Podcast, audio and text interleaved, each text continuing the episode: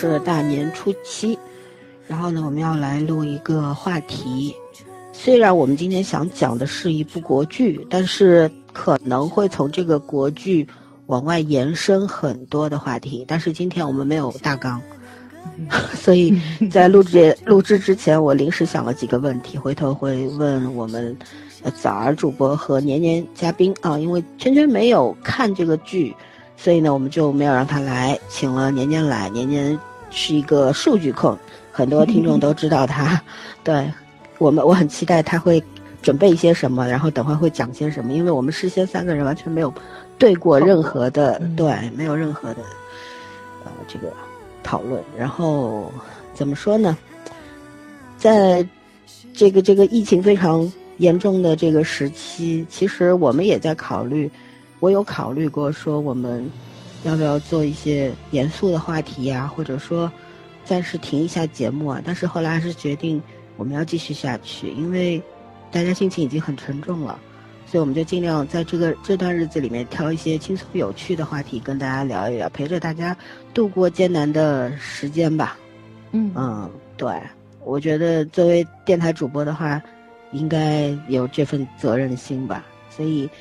之后的一些期、一些一几期、几期节目节目，我们应该都会挑选一些比较轻松的、幽默的话题或者剧来聊聊，嗯，跟大家一块儿放松一下，好吗？然后我们今天要聊的这个剧呢，叫做《锦衣之下》，已经播到 四十二集了，总共五十五集，小说改编的同名小说，对吧？嗯、然后呢？呃，这部剧就非常的一言难尽嘛，对吧？因为了要录这个剧，然后年年去看了 cut，对吧？芒果台的，然后年年昨天说他好像是明白了为什么我们会喜欢国超，等会儿我们来问问他为什么好吗？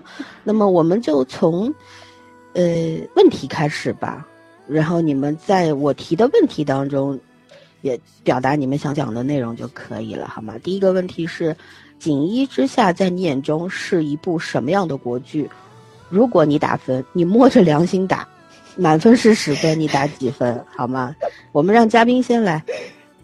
我打，我打三分可以吗？可以啊，可以啊。因为我觉得它是一部很不合格的国产剧。嗯嗯，虽然我是我是看了前两集，我完整的看了前两集，然后我完整的看了今天更新的四十一和四十二集。嗯。就单纯剧剧情上来说是完全不合格的，但是我看了 cut 以后，我是能明白一点为什么这个剧会这么的火，因为有两个演员撑住了这个所有的剧情，其实挺不容易的。嗯，还有小哥老。哦，可能对对对，可能 cut 里面我没有看见他。对对，嗯、呃，因为首先它定义为是一个悬疑。纯爱剧吧，它的悬疑在前面，但是我们完全没有看到他是怎么把这个悬疑给呃表达出来的。至今没见过悬疑。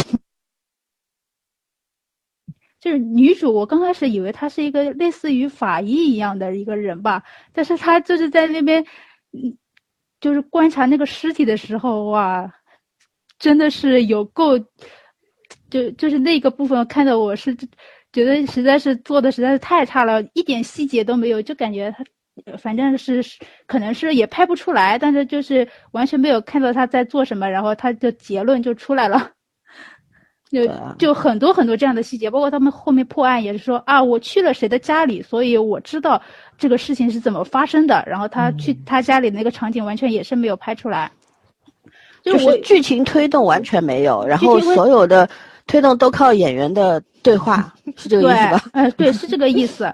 然后我是有个猜测，他是不是觉得他悬疑部分是真的自己也没有能力拍好，所以就是他让悬疑部分给言情部分做了一个铺路吧。别的地方做的不好也没有什么关系，然后谈恋爱谈好了他就可以了。但是我觉得他恋爱部分谈的真的好吗？他的节奏好像特别特别的慢吧，三十集，因为男，哎，嗯，男女主的戏份太少了。对啊，嗯，三十集他一共。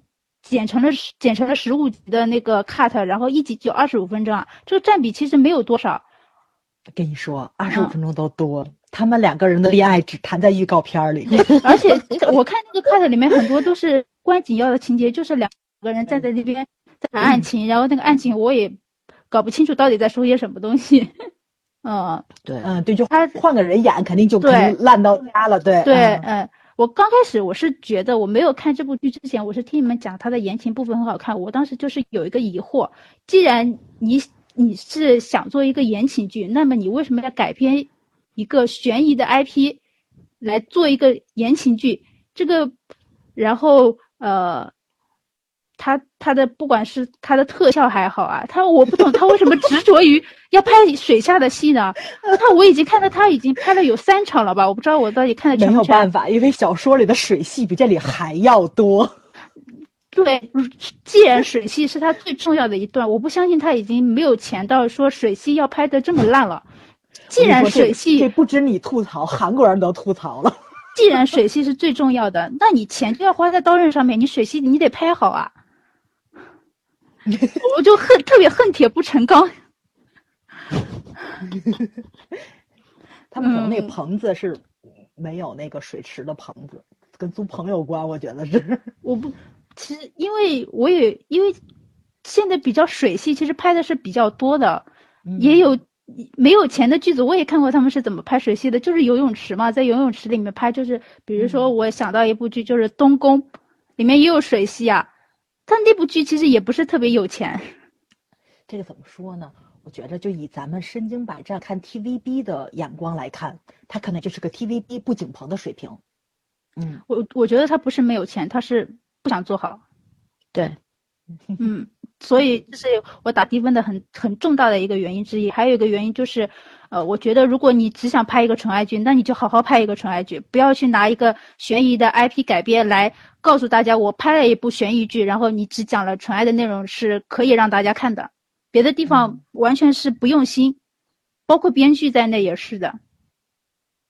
他这绝对是六个编剧写的，是的。嗯，我看百度百科上面是两个的。啊还有四个助理没写上去，哦，我猜我猜啊，开玩笑开玩笑，嗯，你首先你导演部分没有做好，编剧剧编剧部分做的很差，制作部分是可以说是非常非常的差。还有一个演员是你听你们说是三个演员，那我就说那么多个演员里面只有三个演员给他撑起来了，嗯啊、所以我就三分就给这个三个演员好了。我本来想说一一分给他，就是他们两个演技，就是两个人可以拿三分，现在三个人拿三分吧。对，嗯，OK，早上呢？我摸着良心说，我给六分，我觉着能看就算及格吧，就给了个六分。嗯、因为咱们上一期节目，哎，上上期节目的时候，我推了《锦衣之下》嘛，然后它的大多部分的优点跟缺点，我在里面都说了。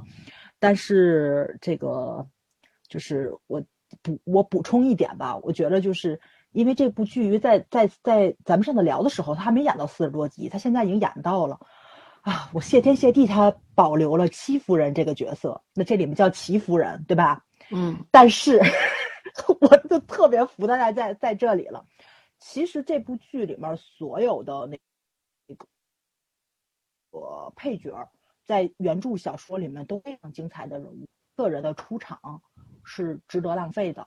但是编剧就真的非常有能力，能把非常出彩的人物，然后在这里面作为一个傀儡，作为一个 NPC，作为一个工具人步骤，对对对，然后去演绎出来，身上所有的闪光点，就是刚刚年年说的，他所有的剧情，然后这个人物的特征，这个人物的品性，他都通过台词去表现，而不是通过演员的行为去展现出来。我觉得这是编剧重大的一个失误，对吧？因为对因为那个谁，就是这个三个主要的演员，像韩栋、像谭松韵、像国超三个去接受采访的时候，他们三位演员就是对自己角色的理解，我觉得完全能够就是说那个胜任这部剧是没有问题的，而且他们也通过自己的演绎表达了出来。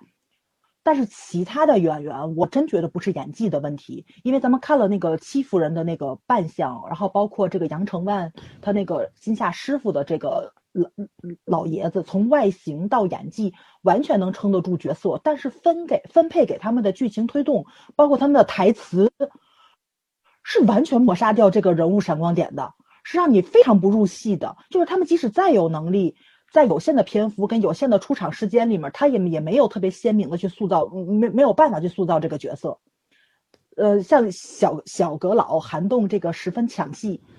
其实我觉得，作为他对手戏的那个林怡是，就是那个林林玲这个角色，也是非常有发展空间去展现自己的那个 大家闺秀气质，或者是比较狠辣，或者说是，呃，复仇心切的一系列的东西。但是，编剧把这个人物对盖叔这边的样子跟对小阁老这边的样子割裂感太重了，我觉得那个演员也没有办法去消化这个角色，所以这施展不出来他们的个人魅力跟他们的演技。这个。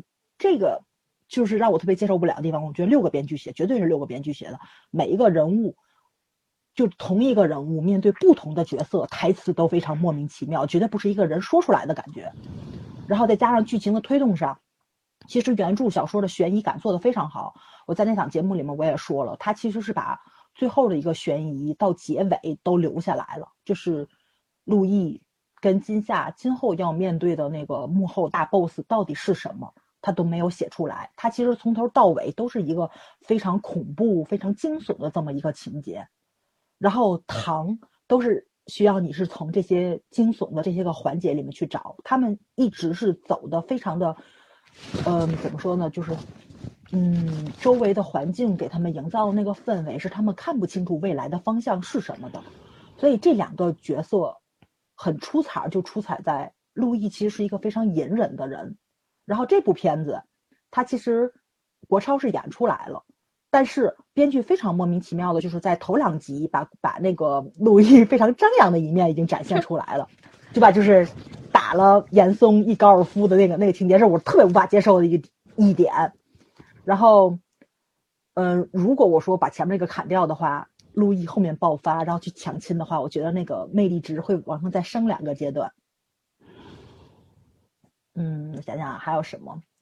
还有就是金夏，我觉得这个角色就是大家可能都挺喜欢金夏的，但是我觉着金夏这个角色，谭松韵演的很好，因为他可能看过小说原著，所以他处理的是非常的水到渠成的，就是那个人物的活泼可爱，然后聪慧，然后嗯，办案非常的机灵，然后与人特别的和善，特别的会套话，就那种。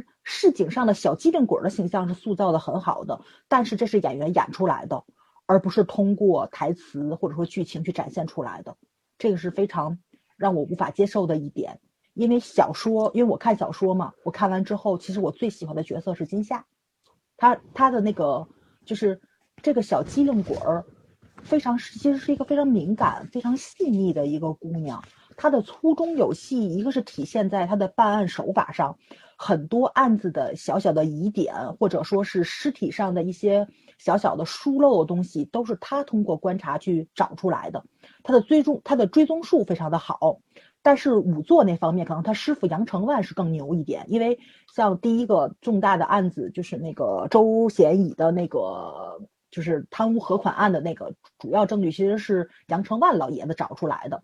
包，所以那个就是他们吃饭的时候调侃陆毅，陆毅把筷子放下了，那那一桌饭都作废不能吃，是是就是就是这么来的。其实大家都挺恶心尸体的那个事儿，然后金夏也拿出来说，说完之后金夏吃不下去了，只有杨承万老爷子吃下去，是因为他一直是在仵作第一线去验尸的，他其实很多细节是能够凸显那些人物，但是他把这些东西都放到了。金夏身上就特别的不合情理，就是说，其实你小说上是没有什么的细节上的 bug，但是电视剧里面展现的跟小说里面非常细小的出入，其实就破坏掉了很多人物身上的一些个闪光点，而且就很多莫名其妙的小 bug，然后他砍掉了几个比较重要的角色，或者说是把两三个角色融合到一起去，比如说翟兰叶，他给分成了两半儿，一个是翟兰叶，一个是。那个谁，那个那个那个那个春雨敏，就是敏的姑娘特别好，她莫名其妙也变成了一个反派。然后包括阿瑞被砍掉了，然后呢，阿瑞跟杨月合二为一，然后杨越其实是跟春雨敏是一对儿的，但是杨越因为身兼了阿瑞的一个人物的这个工作，所以他就要跟上官熙在一起，所以他情感线也是非常多莫名其妙的东西，以至于大家都说这里面的感情就是特别的拧巴，你没法看。除了金夏跟陆毅大人的爱情谈的比较不错之外，所有的感情线都有问题。国超不是自己说了吗？他都不明白上两上两个镜头是他和那个他对那个金夏是完全不 care 的，然后下一个镜头就看上他了。他说我自己都不知道怎么会这样，这就是官方吐槽呀。他作为一个男主角，他都不知道他是怎么喜欢上女主角的。你说这什么剧本呢？对，其实小但是我觉得是有的。小说里面是有的，就包括陆毅他为什么要让金夏去做卫生那个事情，就是，嗯，是当时陆毅跟他说报那个二两的船钱跟五钱的那个吃饭的那个钱嘛，然后他跟金夏说说他不给报，然后说是如果你想报，去找何大人，就他们一起下，就是他们的顶头上司去报，然后金夏就很狗腿，然后说大人您让我做什么我就做什么，当时陆毅就指着他去干活去了，所以他那个金夏帮他把屋子都打散了。打打扫完了之后，陆毅就已经受不了了。陆毅其实是很愤怒的。陆毅跟他说的是：“说你的自尊心就这么不值钱吗？我让你做什么你就做什么。”然后当时金夏给他的原话就是：“我对你做低服小，总好过我师傅对何大人去做低服小。”他知道，如果他不跟陆毅低这个头，不把这个钱报了的话，这个银子。他师傅是不会让金夏逃的，他师傅得得去找上司去报。但是那个时候，可能他师傅丢掉的尊严就更多，所以这个里面是体现了金夏身上的一种品质在的。他能屈能伸，是因为他其实是很体恤同僚，体恤自己师傅。他们六扇门是司法这种机构里面最底层的人，上面给他们拨款就很少，所以他们干最脏的活，做最累的工作，然后呢还拖家带口，然后也没有多高的工钱。金夏她为什么作为一个女孩子在这里面担待这么多？她身上的闪光点就通过这几句台词就展现出来，但这里完全没有。陆毅喜欢她是有迹可循的，小说里面完全没有问题，但是她这里面都被砍掉了，你知道吗？非常莫名其妙的被砍掉了，所以你就会觉得陆毅喜欢她就是一件莫名其妙的事情，他。只他只展现了陆毅狗腿的让金夏去干活，他保留了金夏的狗腿。但是金夏他为什么狗腿？他为什么习惯性的狗腿？为什么对所有人都是一个赞美的地方？因为他知道这个活他不做，这些话他不说，就要他师傅去说，要他师傅去做。他师傅的腿也有伤，他不希望他师傅去跪这些人，所以金夏才去抢着做。她是一个非常非常为别人着想的姑娘，所以我特别喜欢她。但是电视里面是没有演出来的。这就是最大的一个 bug，这也是陆毅为什么喜欢他，就是就是不那么的让人觉着顺理成章的这么一个地方，只是表现他的贪财，但他为什么贪财？而且金夏他贪财，其实相对来说也不是说要去找自己的父母，小说里面没有这个情节，他存那个钱是给他妈妈存的。小说里他还有一个弟弟，他弟弟很小还在读书，金夏他存那个钱就是怕自己比如说受伤了或者是殉职了。他父母跟弟弟手里面没有钱，就就就是就是就是这就这个电视剧吧，反正就是处理的是让你不舒服点就在这里。就金夏他做的很多事情，其实都是有他的原因，跟他想去承担一部分责任，他的责任心非常强。虽然是个女孩子，但是电视里面没有演出来，小说里面是有交代的。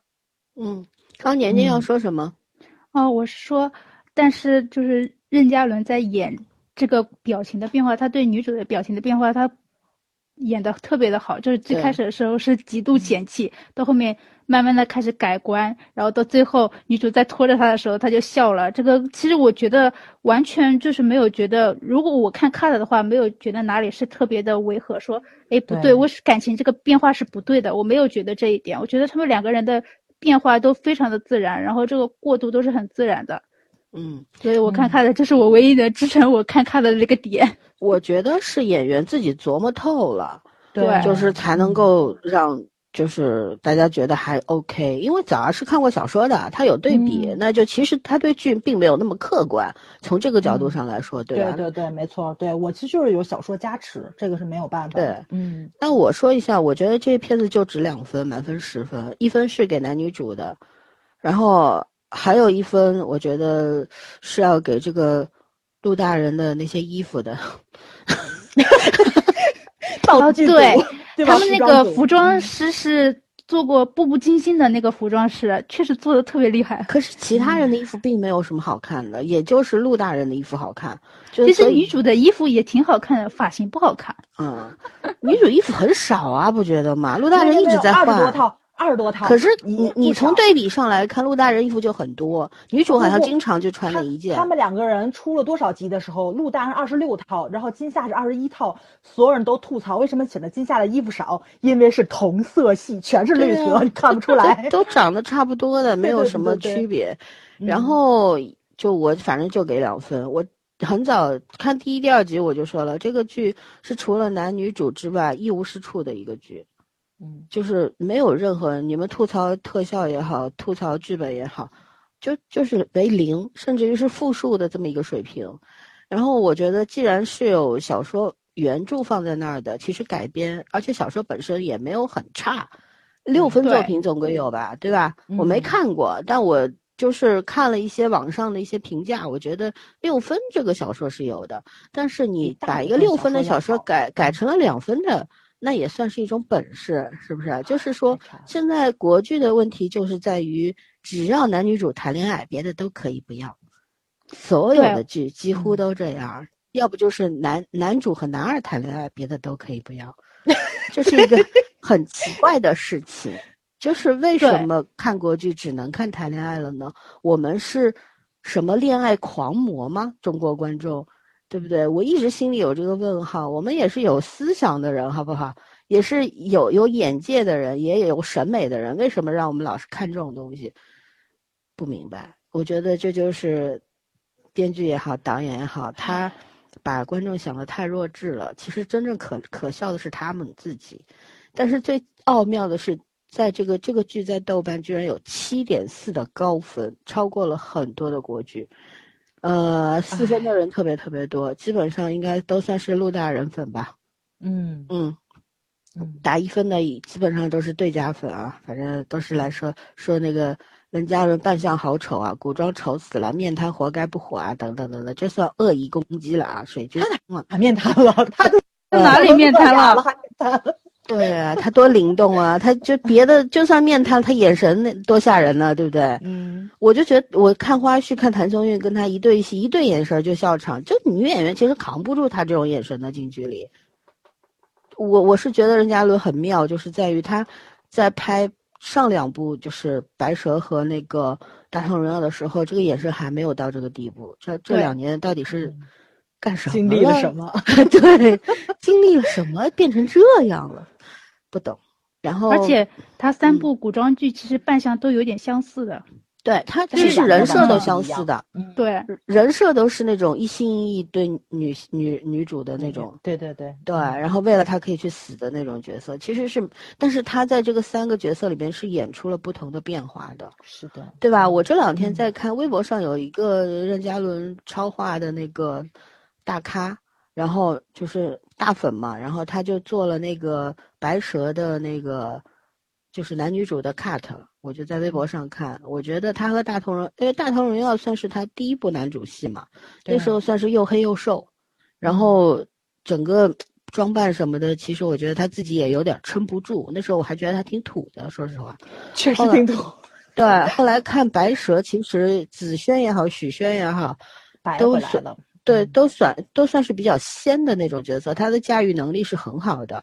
但是嗯当时那个服道化也不行，就是那个头套忽高忽低，也影响了他的颜值。然后到了这个陆大人呢，我觉得就是他一个是定他自己长胖了，胖了之后他那个显得整个脸饱满了，反而就嗯比以前好看。然后整个身材圆润了之后，就撑得住那些衣服，看上去嗯不虚不飘。所以我觉得长胖其实也挺好的。对，然后，啊，剧嘛，剧本嘛，我就我说实话，我现在看我就是，只要是他们俩的戏份，我就不快进；到别的戏份我都快进，反正也不影响我理解他。尤其是前面三十多集里边，一开始是谢霄无无理取闹，后来是大洋和师姐，师姐，对，带资进组的吧，每场戏都有二十多分钟，他们俩没完没了，没完没了。这个剧最神的是一共五十五集，从三十八集开始进入故事主线了，嗯，前三十八集，前前三十七集在干哈？不懂。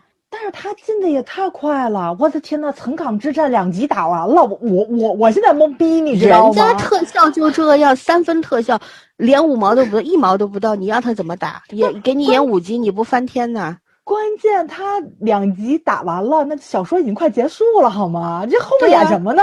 后面谈恋爱呀，后面还不是还要那个惊夏的身世公布，然后还要这这那的嘛，还有小姨找陆毅报仇啊，等等，不是？陆毅还要坐牢吗？最后好像是说，哎，找陆毅报什么仇？陆毅他爹的事儿。不是，是有人有有有人好像是看过嗯剧本还是？我今天在微博上看到，我不知真假，就说一下，说说后来是林怡发现了就是金夏的身世，然后去找陆毅报仇，要杀陆毅，然后金夏去跪求林怡，然后拼命的挡住。后来呢，严严世蕃抓了金夏，又把他身上定了爱别离，把他成盒了。我看看这个，我说不太可能吧，有点夸张。陆毅还入嗯入狱入狱三年啊什么的，入狱三年我信，其他嗯我不信。嗯对，而且我觉得剧会改的，嗯，这个剧后面应该不会大虐，因为他前面改成这样了，你后面再大虐的话就有点不太符合，对吧？对小虐一下可能可能性比较高，反正就是这样一个分数。早儿还是很没良心的给了六分，然后和 我年年是这很有良心。好吗？你狂高分狂魔，根据你的打分，很多剧是不能看的，你太宽容了，你知道吗？好的，我们继续聊，就是剧火的原因，其实我们也是刚刚说了嘛，就是因为一个，其实我觉得还主要是男主，因为这种这种所谓的悬疑剧，但是其实看上去像一部这种言情剧，古装言情似的，是吧？把它改成了，然后剧火基本上都是男主带火的，因为观众都是女的。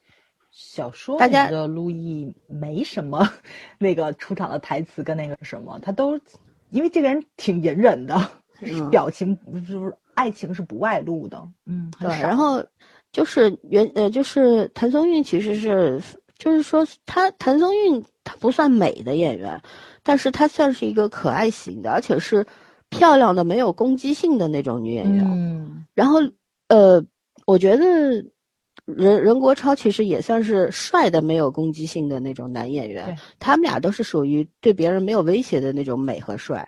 然后呢，但是任国超在在自己这个没有攻击性的程度上面，给陆大人增加了很多的属性，对，嗯就是作为一个很心狠手辣的锦衣卫，一腔柔情只给金夏一个人，嗯对吧？就给他贴上了这么一个属性之后，所以呢，他就更加的引人注意嘛。嗯嗯，客观讲，真的大部分人，包括打分打高分的那些人，分都是给陆大人的。陆大人的对，这但我们其实对男女主没有什么就是偏心的成分。我觉得两个人是都是好演员，然后互相给了对方灵感，对，嗯给了对方那种就是这两个人对戏的时候特别特别自然和松弛，这就是嗯大家一块儿的功劳，对吧？然后嗯其他的。唉，其他的演员，你要说韩栋演的好吧，我觉得也就那样吧，因为这个角色对这个角色发挥空间大，嗯，太明显了，就是那个特性太明显了。其实很多嗯演员都能够演好，是反而，呃，就是陆毅这个角色，我觉得有有任嘉伦这个人打过底了之后，其他的演员未必演得好。没错，没嗯错呃，，他那个变化，就是真的是太神了那种感觉，就是那种微表情的控制，然后还有就是眼神的那种变化，眼神完全就把他内心的想法给表达出来了，嗯，对吧？对，而且我觉得他有很多的设计，比方说翘二郎腿，小说里有吗？对，有，有是吧？然后还有一个是就是那就是那种坐姿很磅礴嘛，写的都是嗯对，很磅礴，但是二我觉得他是刻意去设计刻意的设计的，嗯对他翘二郎腿，然后讲话的时候手会指稍微指一下呀，包括一些笑，你看他看人，他看人的那个角度是完全设计过的。嗯、他看人比较表达他那比较凶狠的那一面，他他眼眼神是俯视的，眉头稍稍锁一点，对吧？微微嗯皱，他坐着看人，你都会觉得他是在威压你那种感觉。对嗯，就他有很多自己的设计。我觉得作为一个年轻的、没有科班培训过的这么一个演员来说，真的属于是比较有天赋的了。嗯他这个演法多一分就是油腻了。对，对恰到好做作，处。对吧？嗯对，恰到好处好几场那个唯有情深入我心，我那天在三群说的嘛，嗯我说多一点点就油腻了，油腻了就恶心了，对嗯。对吧？就他那个完全你就觉得他那种完是有霸总气质的，但是就是不腻歪人，就是你还会被他就是觉得心哎呦咯噔一下，觉得这句话从他嘴里出来怎么那么好听呢？就 那种感觉。而且扣银子，这是有一个梗在里面的。嗯，其实是什么呢？是陆毅走之前，他嘱咐金夏，就是去岑港之前嘛，他嘱咐他，然后有些事情你能办，有些事情你不能办。然后金夏答应的特别痛快，然后陆毅当时心里就打小小九九嘛，就想他以前办那些事儿不行，他不靠谱。然后说的，然后就是那个跟他说的是，如果你不听话的话，那么就回来扣银子。因为他知道只有这个样子，然后金夏那金夏那脸当时就僵了，你知道吗？说你别这样啊，提银子多伤感情啊。对他其实是有个梗在里面的，但是他这里边出现的太早了，就是就是因为他前面不听话，是他在办案的过程中，他经常是带着大洋两个人就深入虎穴去了，就是他没跟大人在一起，他比如说碰上那些个小的那些个呃倭寇啊，就是这些犯人啊什么的，经常都是他跟大洋两个人在一起，他自己在办案子，所以小说就就特别吸引人在哪里？是一个非常独立的女性，她是一个六扇门的捕快，而且她以自己的职业为荣。她查案的时候，她不是需要陆大人在边上给她护航的那种人。虽然是个三脚猫功夫，大洋经常说的功夫太差，大洋功夫比他要好，经常是保护他的角色，但是他脑子好，每次都是他发现了线索，等着大洋就去了。但是这个里面为了谈恋爱，都换成了陆大人。所以他很多东西就特别的莫名其妙，就包括就像一些那个糖发了就有点不太足，然后大人拿银子打人，其实真的是没有，是因为他太不听话了。陆毅已经受不了了，陆毅想自己要去了岑港，他还深入虎穴，有点什么事儿就溜了，没有人看得住他，没有一个人能把他给制住了。所以陆毅跟他说的是，回来就扣你银子，那我觉得用银子当飞镖，这个改的挺好的。挺好的。对，因为因为他没有办法出来嘛，他只能用这种方式出来。对，嗯。就是原原原著粉比较欣欣慰，不就在这里吗？就是我吃的糖，这里面全都演出来了。但是我觉得他表现的方式并不是很高明。本来原著粉也属于嗯邪教，好不好？不要提原著粉。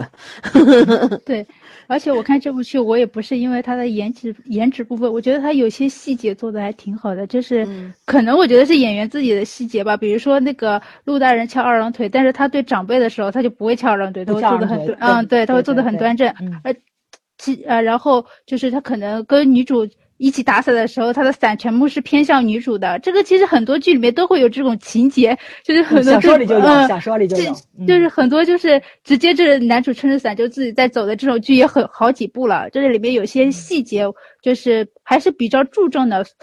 男主在就是如果不注重这些细节的话，就立马立马就变成那种很油腻的那种霸道总裁了，就嗯完全就是差了那么一点点。从头从头到尾都不是，就小说里面就不是。啊他小说里面其实也是一个，嗯就因为他其实是一个特别关注别人的人，就是为别人着想的人，所以他才会喜欢金夏，因为金夏跟他是同一种人，嗯两两个人其实都是那种就是看着很很冷酷，金夏的是那是那种市井的油滑，他看着是很冷酷，但是两个人其实心都挺热的，然后对自己人特别特别的好，就包括就是这里面不是岑福吗？其实小说里面是，呃，陆毅有两个手下，一个叫岑福，一个叫陈寿，然后他当时后来跟金夏那个就是已经。呃，知道身世的时候，他是疏远了金夏嘛。他其中一个手下就是天天跟金夏吵，就那里面他们两个是个欢喜冤家，天天吵。但是每次金夏都把他手下吵了一句话都说不出来。后来他就是还生气嘛，然后说的是金夏不娶我娶，就是那个嘛，就是大人不娶金夏我娶，就是他的手下都说这话了，你知道吧？就是其实陆大人是有很多潜在对手的。比如说谢霄啊，比如说他手下呀什么的，在小说里面全就这电视剧里面都改了一下。但是我希望岑福后面能把这个台词说出来，我会爽一下的。嗯，而且里面我有注意到一点，就是谭松韵在里面吃很多东西，有一也是，呃，有有一幕是他们两个在樱花树下吃面，那个嗯那个面其实都已经糊成一团了，我估计就是白水煮的，而且全部已经坨成一坨了。然后那个谭松韵吃的特别的香，我当时说哇，好敬业呀！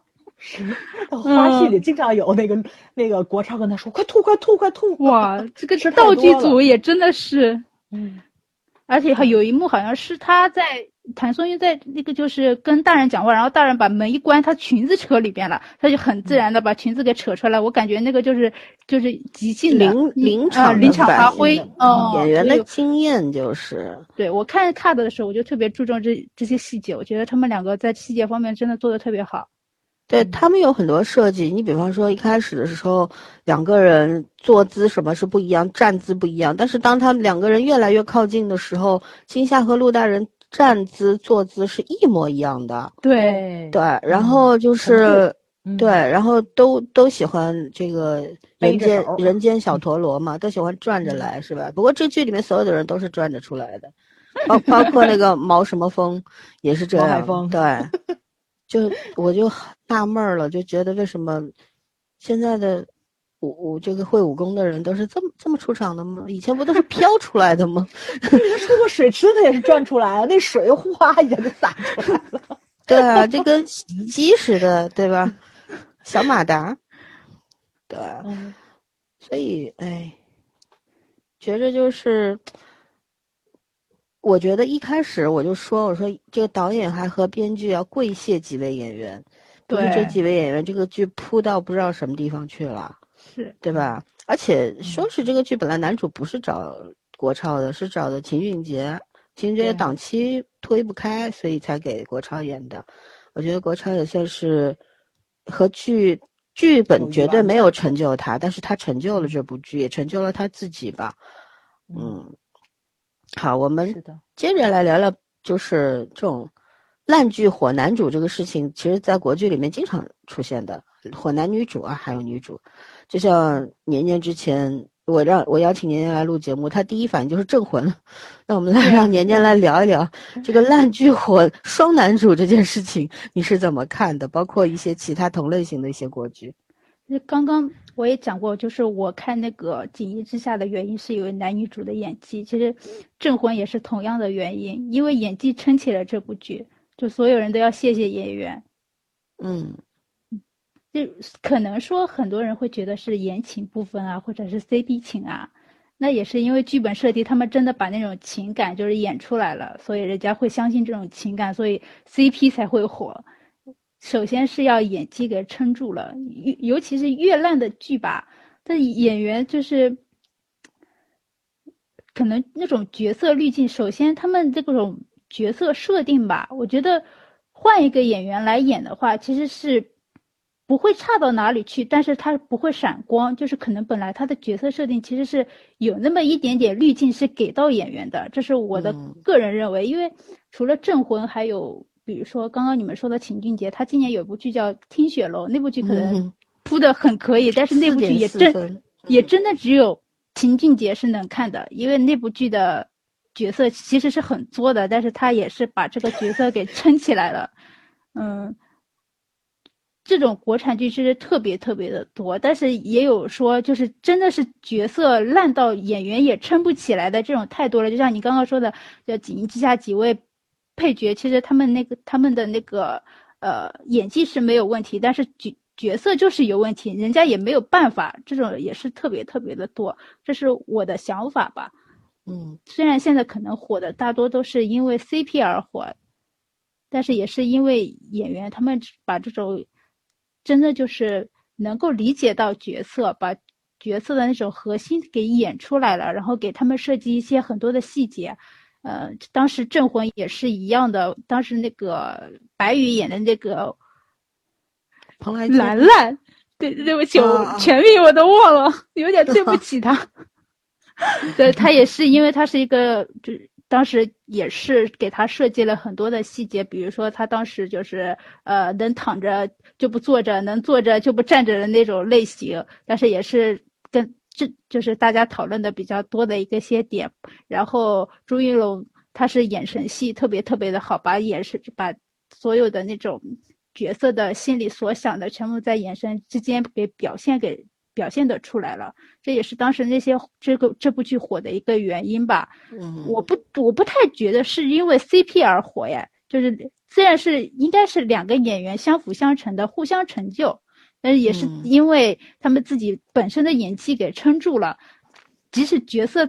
再烂的话，他角色呃，即使就是剧本再烂，他角色的闪光点给抓住了，给给发挥出来了吧。但是我不太觉得说就是烂剧火男主这样子，这个东西感觉就像是我们国产剧的一个一大弊病，而且是感觉是越来越被推广了感觉，就是现在制作方就觉得我只要找一个男主或者找两个男主，找一个男女主，他们谈恋爱谈得好。这部剧就可以了，别的完全就不用在意了。以前可能镇魂的时候，呃，会觉得说剧组没有钱是有原因的，但现在我就感觉他们是我们没钱没关系的那种。对，就跟以前啊找流量是一个意思。是，就是现在就是已经演变成这样了。就而且我觉得《锦衣之下》它火了，就是会给行业带来一些挺负面的一些影响的。这也嗯是我给这部剧打低分的一个原因。当时我一直很排斥这部剧，也是因为这个原因，大家都去追这部剧了，觉觉得这部剧很好，那制作方看到了说，哇，这样子就可以很好了，那我就效仿他呗。你以后就找个觉得这个演员演技还可以的，我只要把男女主写的闪光点多一点点就可以了，剧本不用在意了。就是其实呢，我觉得这方面倒不用担心，因为剧本这嗯些年就没好过。不管是用流量还是用好演员，我觉得都一样。而且这个其实还有另另外一个角度，就是有些好演员他可以把戏带火，但是有些好演员他也不能把戏带好。这个其嗯实我觉得除了剧本，就就是说这个基础是什么，剧本都不好，但是有些演员可以带好这个剧，有些演员不能带好这个剧。演员演技本身都很好，那问题出在哪儿呢？我觉得还是演员与这个角色他有没有那种契合感。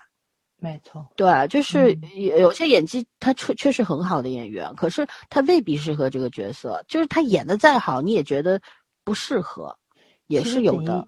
锦衣之下，好多配角儿从选角儿的那个扮相到演技，都绝对能撑住。我刚刚我说的那个林玲、戚夫人，然后杨承万，我觉得长得都非常非常好。但是他们盖叔也是，我觉得盖叔外形还可以，但是嗯他那个真的，他如果按照小说去拍的话，完全没有问题。但是他因为把这些人物全都做了一下修整，跟小说完全脱离开了，这些人的演技就没有任何的发挥空间。所以真正的原因还是要在编剧身上去把它给做出来。《锦衣之下》的小说，我觉得怎么也得有六分，就是其实跟剧差不多，怎么也有六分，它是能够拍出来的。因为我其实，在看《锦衣之下》的过程中，我还是一直在看《陈情令》嘛，我那会儿也在说，看的次数越多，你会发现年轻演员身上的问题还是挺多的。嗯，但是我在看的过程中，我还是觉得那个剧本真的特别特别的好。对就是编你你编剧，你只要是稳住了，演员的瑕疵是可以被剧情掩盖掉的。但是演员再出色，他是没有办法去改变剧情上的瑕疵的。嗯你而且你这个洞实在是太大了，我觉得这些演员演技都没有问题。你看那个就是林怡，她确实是按照你剧本上去呈现的，她面对盖叔是什么样子，面对小阁老是什么样子，然后面对外人是什么样子，但他完全就不是一个人，而且这个人身上的性格特征绝对是精神分裂。非常莫名其妙的一些特质就展现出来了，这绝对不是一个编剧写的。他说的话也是你能感觉出来，就不太一样。包括老森刚刚说了嘛，从不是老森阿森，阿森说了，从三十八集开始他进入主线了，但是他真的是进入主线，进入了两集、四集，这就结束了。然后小说里面占的篇幅非常大的这个岑港之战，莫名其妙的就完结了，而且跟小说完全一点关系都没有。然后陆毅受伤也没有展现出来，而且其实就是，嗯，水战真的打的是非常非常的漂亮，而且里面这个蓝道士这个角色废掉了，跟小说一点关系都没有。然后兰兰其实，在小说里面是一个非常非常有魅力的男配角，但是这部小说里面就完全就是一个跳梁小丑，是一个弄臣的角色，所以。他其实是伤害掉了剧本非常核心的一些东西，他真的是把朝堂鬼节这个事情去讲好了，而且是真的悬疑部分做的挺到位的。因为我从头看到尾，就是蓝道士的身份，他要去做什么，然后包括陆毅做的很多事情，嗯。而且我其实特别喜欢陆毅到最后结尾的时候，他知道这个事情马上就要成了。扳倒严嵩最重要的一环就是，他要亲自看着蓝道士死，而不去救他。但是陆毅这个事情他做不了，这就是他跟他爸爸最本质区别的一个地方。就是小说里面其实是非常清楚的写出来，他是一个心非常非常软的人。他觉着大义这个事情，就是即使是那个这个蓝道士自己要。要去完成的一个怎么说呢？就是一个殉道的这么一个过程。但是作为人道上来讲，陆毅他不能眼睁睁的看着一个无辜，或者说是看着一个好人去送死，用好人的一条命去拖坏人，所以这个事情他做不到。所以陆毅他出手了，但是在他他他出手相救的过程中，蓝道士还是死在了遭遇里面。其实。小说是非常厚重的，你们是能看到里面的所有的人物都是悲剧性的一性的一个人物。我其实，在里面最羡慕的人是谢霄，谢霄从头到尾，不管他有没有儿女情长。他真的是里面最自由的一个角色，我觉得也是编剧不是编剧，就是作者去写这个人物的一个主要的原因。他喜欢金夏，但他从来没有强迫过金夏，他也没有破坏过陆毅跟金夏的感情。他一直作为一个旁观者的角色，他有他自己的独立人格，他做的很多事情都是出于他的本心，他想去做，他想做大侠，他想去投靠戚家军，他想去打倭寇，甚至于最后他最后去西北投军，都是因为他想去做对这个社会、对江湖。对老百姓有益处的这么一个人，这个人的人生追求真的是很自由，就非常自我。这里面其实书里面所有的人物都是这个样子，包括在咱上上期节目我也去讲了。我特别喜欢这部小说的原因是里面的所有的女性角色没有一个是有槽点的，包括我喜欢戚夫人也是。其实，在守城的过程中，就是这个它不是杭州城，我忘了是是什么城了。这个城里面有很多流言蜚语，一个是作为。女将就是戚夫人，作为女将去守城，是被所有人不信任的。一个是下属，电视剧里面演了，她是怎么样从武器库里面把火药什么的拿出来，是因为她跟手下的人动动武了，她镇压了那个谁戚继光留下的旧部，才把那些个东西武器拿出来的，是非常果敢的一个女性。还有一个就是，其实整个城里面流传了很多的流言蜚语，是关于戚夫人的，都说她善妒，因为她生不出孩子来。就是小说是有非常非常多讽刺的地方啊，就是女人们都瞧不起戚夫人，因为她她不会生孩子，她不会生孩子，她她还占着当家主母的位置。虽然戚将军他也很敬重自己的夫人，但是小说里面你是能看到一个女人在丈夫不在家的情况下，她怎么守城，她是有很多困难在里面的。她的左她。着了很多笔墨去写这个闪光性的这个女性，就包括最后守城成功的时候，戚将军回来就是一封用人没回来，一封家书回来写的是夫人辛苦了。就是你是能够看到，就是因为他们两个人在不同的城池里面去打仗。其实岑港之战，呃，戚继光守的地方，然后戚夫人守的地方是三个地方，三个地方倭寇是同时都在打仗。因为戚夫戚夫人把城守好了。没有拖累戚继光那边的仗也打赢了，岑港的仗也打赢了，然后陆毅回来支援的这个他们守过这个城，其实是三方战斗都打赢了。书里面写的非常非常的精彩，但是这个里面，嗯，我也不是说想吐槽啊，因为我觉得这要他要真把海战拍好了，可能就直接能拍成一部电影了。但是他这个太儿戏了，真的是太儿戏了。你还记得问题是什么吗，姐姐？啊，问题是什么？你为什么一直在说小说和电视剧的区别？你记得问题是什么？你在每一个问题上都在说小说。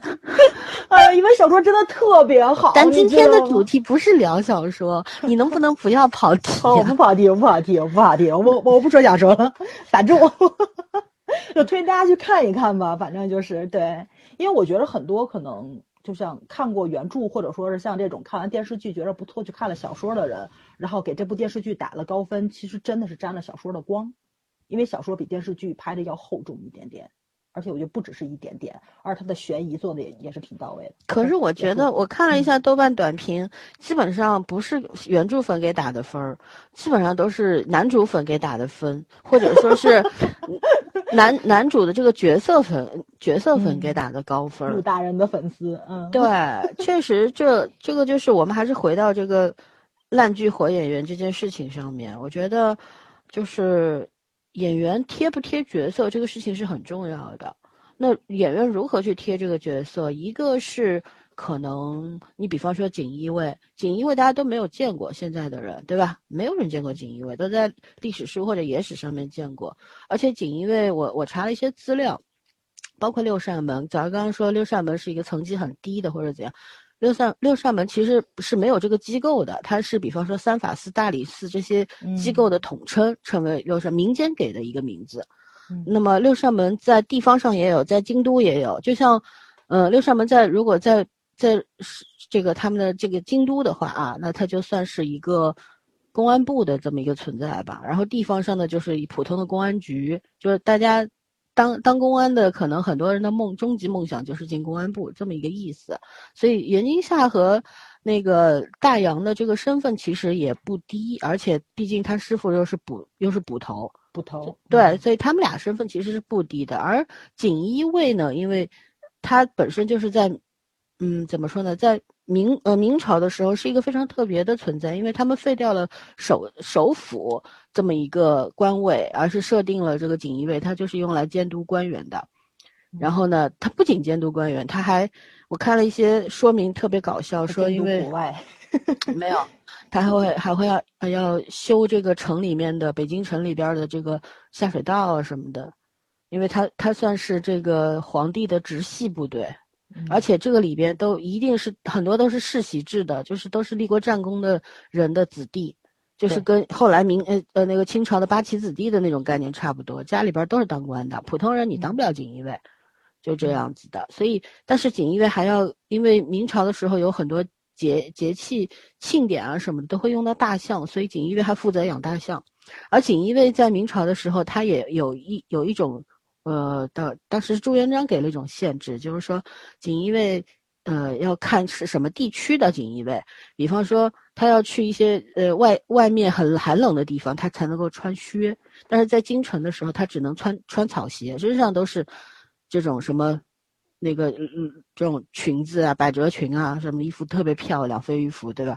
但是脚上是要穿草鞋的，所以它是一个很特别的一个存在。但是呢，而且。很多人误会锦衣卫是太监，没有啊，都是官宦子，都是这个官家子弟。嗯，但是但是这只是什么？这这个东西能不能给你构建一个对于锦衣卫的具体形象？没有吧？除了当初在《绣春刀》里边看过雷大头、张震这些人的锦衣卫形象，其他的我觉得我没有什么概念。而陆毅这个角色是属于比较新鲜的一个锦衣卫形象，因为。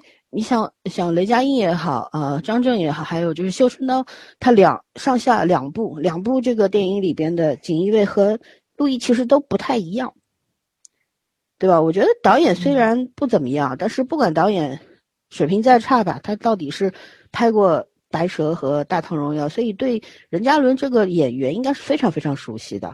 任嘉伦差不多就是他的御用演员了吧？三部戏，对吧？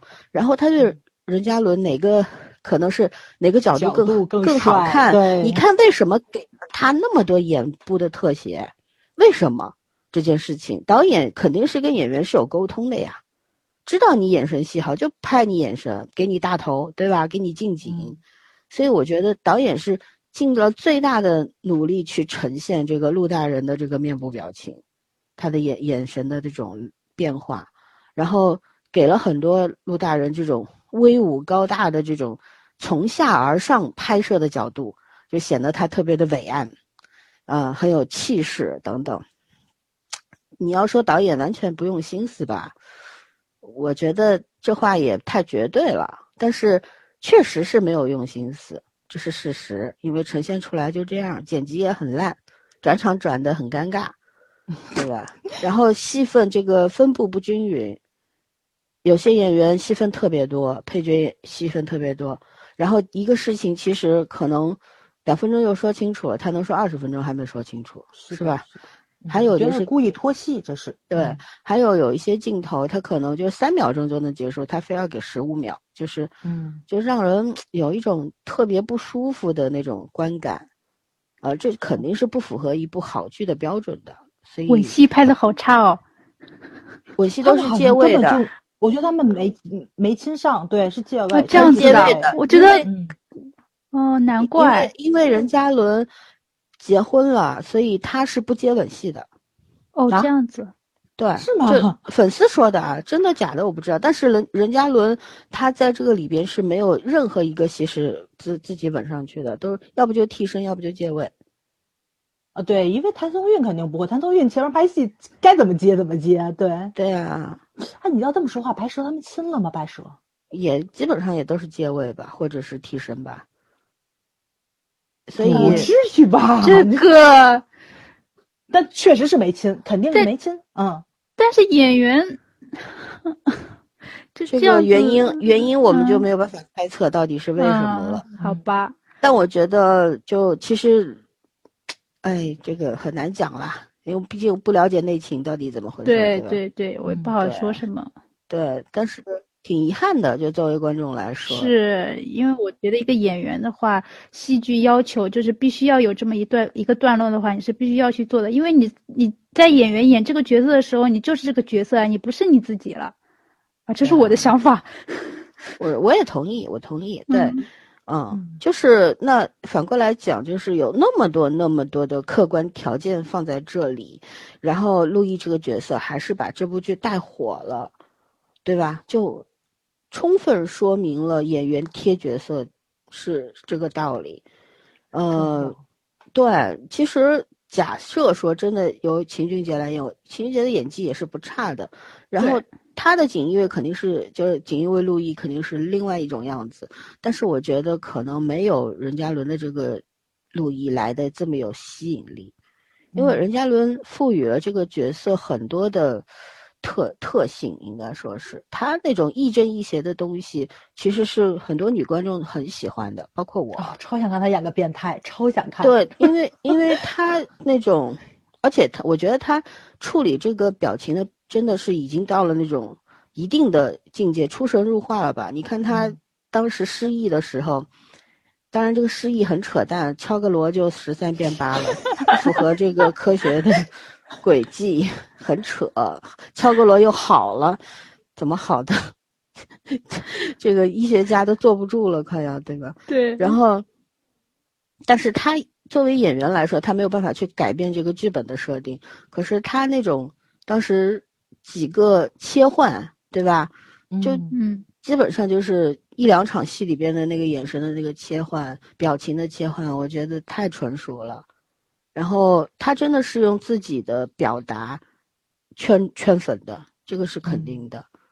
对这个角色其实没有那么多的表情，而且我坦白说，任嘉伦一一放出来一笑出来之后就是任国超了，就是 对对他他不能笑，笑了就很憨，所以他倒是挺适合这种比较严肃的这种样子，对，所以我觉得他是用了心在这个角色里，但是可悲的是一个好演员，然后用花了很多心思在一个烂剧的角色上面是，下功夫。对，嗯是对。就是你必须要赞美他，他也很用心，这种精神值得学习，对吧？作为一个演员，他嗯敬业，可是你又觉得很不公平。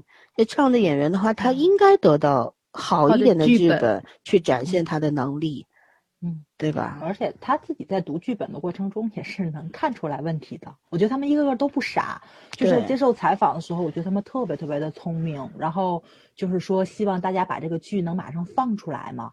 一个原因就是说，可能装扮上会过时，就是这两嗯年可能流行，可能过两年大家审美一转变，你就不喜欢那种扮相了。对呃，还有一个他们说的就是，就是拍戏的一些趣事儿，他们就全都忘了，就都忘了差不多了。物料手机一换，物料也没有了。然后他说，可能我我当时怎么样去呈现这个角色的东西，我也忘了。我觉得真的不是，他真的不是忘了，因为你看那个他跟谭松韵在讲自己角色的时候，那个理解还是很深的。我觉得你如果说你印记忆力这么好的话，你应该不会忘。他就是没有办法去圆那个剧本上的问题了，他在用这种东西去遮掩一下，就是官方回这叫嘛？官方的发言嘛，维护一下编剧的尊严问题，还是很聪明的，对，特别会说话，特别会办事儿的一个人。嗯，哎呀，就没有火的命吧，只能这么说。对对，就是没有火的命。嗯，资源也不好，太差了。嗯哎，反正我觉得挺可惜的，一个任嘉伦，一个白宇。白宇最最近的《蓬莱间》，人家也看了，我也看了，我我看了八九集吧，我实在熬不住了。我就觉得那个剧也是，其实有一些它里边的那种戏中戏，就是那那些什么灵物的那些故事，其实能拍好的话是很感人的，对，对吧？但是拍的什么玩意儿啊？然后也就是注重男女主谈恋爱，这反正只要谈恋爱就行了。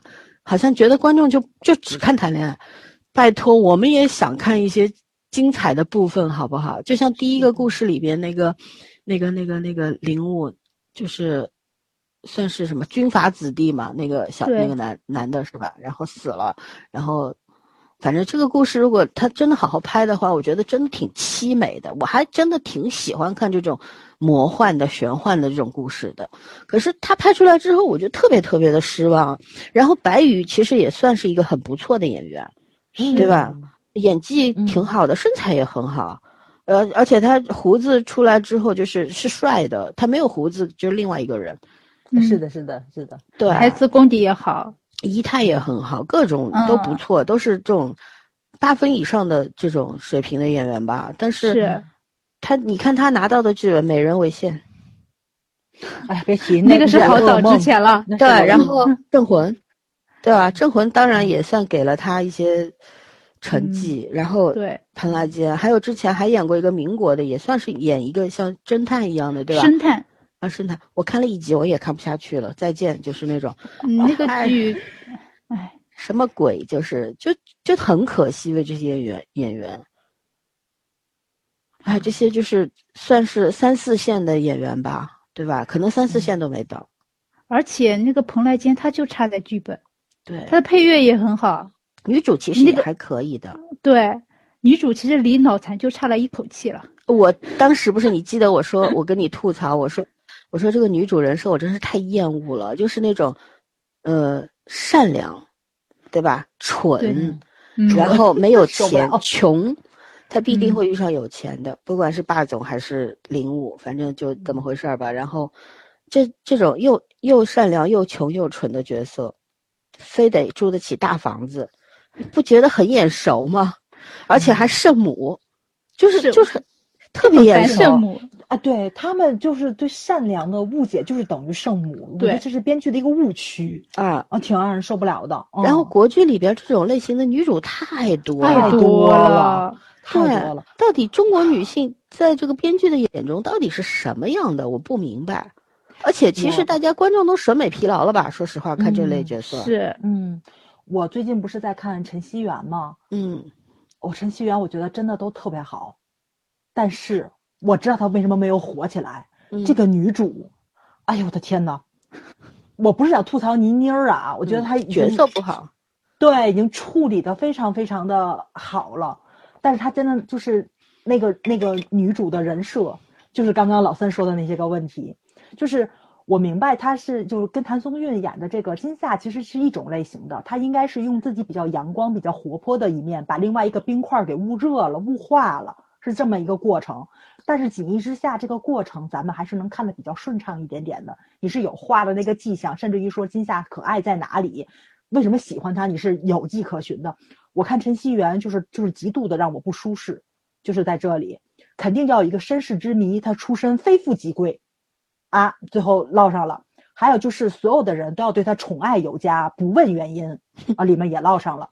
然后呢，他作天作地拖后腿，有人为他上天入地，刀山火海，也也也做上了。冰块化了，化了。哎呦，我觉得张震真帅，真是神仙下凡，演了这么一个角色，扮相多丑我也忍了，因为演技实在太好了。但是为什么你喜欢他？我跟里面所有的就是喜欢张震的女性角色，就是里面演的配角，同样一种表情，三个问号在头上。你为什么喜欢他？你瞎吗？你你喜欢他的理由是什么？对你得告诉我，呃就是我知道这个女孩子很喜欢你，为你做了很多事情，但是你们其他的角色也很喜欢你，为你做很多事情，为什么她做就能就可以，别人做就不可以？只有一种原因，就是你瞎，你喜欢他，那么我就认。但是这个理由在那个里面演的实在是不太让我接受。活了十几万岁的一个人，而且他是石头变的，说他识什么识人识心。然后就是根本就捂不热的这么一个人，你怎么就被他捂热了？然后女主是凤凰啊，我也能理解，本身就是属火的嘛，能把你捂热乎了。但是所有的东西前前十几集的东西都不成立，他从头到尾做的事情都是在拖后腿、惹祸、作天作地，然后呢，找个狗就能把一个盛会都给你，就全都给你搅和了的那种人，就越不让你出门，你越要出门；越不让你干什么事，你越要离家出走，特别莫名其妙，然后就喜欢他。我觉得这种就是这种女性角色，在咱工作中遇上，咱得疯了，你知道吗？咱得疯了。而且里面所有的人，就是我觉得，如果你要告诉女主为什么不让你做这个事情，为什么不让你出门，你的身世是什么，她应该不会这么作，因为她还是挺通情达理的一个姑娘，里面演的。但是所有人都不告诉她，所有人都要保护她，不告诉她原因，要保护她的纯真。嗯，这也是让我特别特别不无法理解的一个事情，就是编就是这个编剧啊，经常会把女女主这个怎么说，就是这个误会产生，就是一定要把这个误会放到最后才才去揭揭露出来，就是因为这个东西你不说清楚了，它会发生一系列乱七八糟的事情。但是这个事情你只要说出来了，我觉得后面所有事情都不会发生。这也是就是那就写不下去了呀。对啊，大家觉得这三集就结束了呀。对，大家觉得是戏剧性，但是咱们看了很多东西，他他不是说这个怎么说就就就不成立。咱们比如说看宋大志的时候，对吧？小景就是一个很单纯的一个姑娘，但是她在里面表现出来的纯真，她没有拖欺占任何一个人的后腿呀。所以我觉得这还是编剧编剧塑造人物跟在编处理剧情上的一个能力上的问题吧。不，我觉得还是小说过于古旧了，就是有很多嗯很多的小说，它可能都是十年甚至是十五年前写的网络小说，然后呢，影视公司把它买过去之后呢，就是一直没有改编，突然看到，哎，这可以，好像可以改一下，挺符合现在的潮流。你看《锦衣之下》是两年前拍的嘛？嗯，对吧？可能那个时候比较流行这个，所以呢，他们就拍了，拍完了呢，压了两年不播。那么很多的这个价值观，观众的价值观有变化了，对吧？而且我觉得现在滞后的根本就不是观众，真正滞后的就是创作团、创创创作人这些占着主导地位的这些人，他们嗯觉得就是观众爱看的东西。我们曾说说过很多次，他们认为观众爱看的还是十年前的那些把戏。没错，其实，不是，因为现在观众见多识广，真的各国电视剧都看过，俄罗斯电视剧都看过，有什么没看过，对不对？墨西哥、对，墨西哥、印度电影都看，不是这个电视剧都看。你像电影的话，就是大种类种类更多了，对吧？嗯很多观众他可能就像比方说我，我会看呃比较文艺的，或者说很嗯、有带有哲学类的那种电影，嗯。但是呢，我也会看这种小白剧。那为什么会看？是因为根据我不同时期的一个需求吧。因为如果压力非常大的时候，那我看一下小白剧缓释一下，对吧？嗯就像最近这个疫情的期间，大家总得搞搞点什么事情，这个作为一个一个支撑点嘛，要不然你太多时间去想东想西，在网上面乱翻，会影响自己的情绪和心态。那总是要借助一些别的东西。但是如果说大家日子很好过的时候，像我很喜欢看那些电影，我觉得也不是所有人都会看的。所以就是，但是我觉得我对这些创作团队的猜测就无非就两个，一个是他们高估了自己，低估了观众，还有一个呢就是太懒了。那我们在前一期节目里就说过，他们太懒了，他们有些东西可能都知道，就是不愿意去做，这就是年年担心的。就是以后会不会？你看流量火的时候呢，就找流量，反正且其他的不管，只要有流量就有，就有收视率，就有点击率。然后现在呢，只要找好演员就行。其实这个问题已经出现很久了。你包括之前那些老戏骨，倪大红老师，嗯，对吧？还有那个什么，赵立新，现在不演了，封杀掉了，等等这些，陈萍萍，对，对吴刚老师等等，就是他们最近也演了不少烂剧了，真的。是的，对吧？演了不少烂剧了，可是嗯他们也没办法。我们当然作为观众都理解的，老演员也要吃饭的嘛。他们也不算老中，就是这算中年演员吧，五五十多岁、四五十岁的，对吧？算中年。那他们已经没有很多的选择了。那有剧本找他们，他们肯定演。包括王劲松老师，是的，有很多这王劲松多好的演员，可是他没有办法呀。说实话，就是 王劲松现在好像是国民公公，是吧？对，所以他只能嗯在有限的角色里面去发挥。没错呃，，这也算是一种态度，对吧？可是嗯对于观众来说，就是一种伤害；对于演员本身来说，就是一种损耗，这是肯定的。然后，唉，所以该怎么说呢？我我其实是觉得，反正国剧没什么救了，没什么指望了。所以不管它怎么变，只如果这个这个剧本不重视，嗯，影视审核过于严苛，我觉得是不会有起色的。他可能太着急了。我觉得，我觉得就是《锦衣之下》，他拍摄周期应该不长。就像年年说的，他连水中戏，他都不愿意好好拍，因为咱们有时候咱们都知道嘛，经常会看到嘛，说演员一下水就下一天。他可能这个剧里面就出现三五分钟的一个镜头，他要拍一天。如果他这种大量的这种海战戏、水戏他都要拍的话，他可能周期要拍一两个月。所以他肯定是为了那个，他就节省掉，从剧本上大刀阔斧的砍。而且这个剧又没有什么很贵的演员，对不对？对对对对对对，所以你看应该就是制作周期非常短，很快。